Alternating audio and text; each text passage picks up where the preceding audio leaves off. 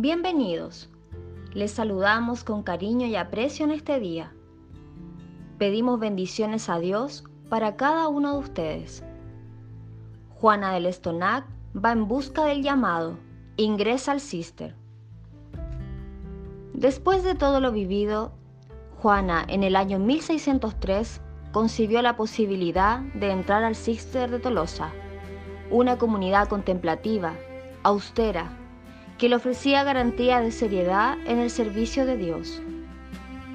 A punto de entrar, le decía a su hijo Francisco, El mundo, hijo, no merece nuestro apego.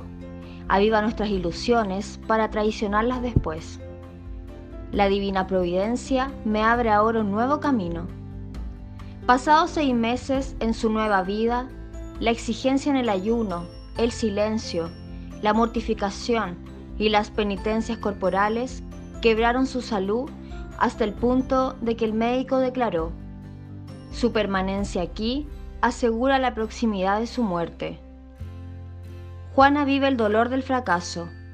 ¿Cómo abandonar aquello que tanto había deseado y que tantos sacrificios le había supuesto?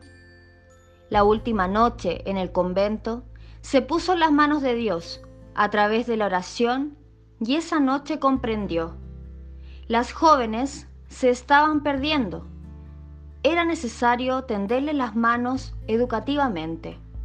A manera de intuición, vislumbró la tarea que él le estaba encomendando y que explicaba este tiempo de preparación a la vida religiosa.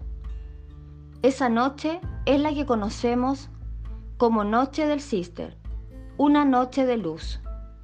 Nos preguntamos, ¿qué le ocurre a Santa Juana con su proyecto de ser religiosa?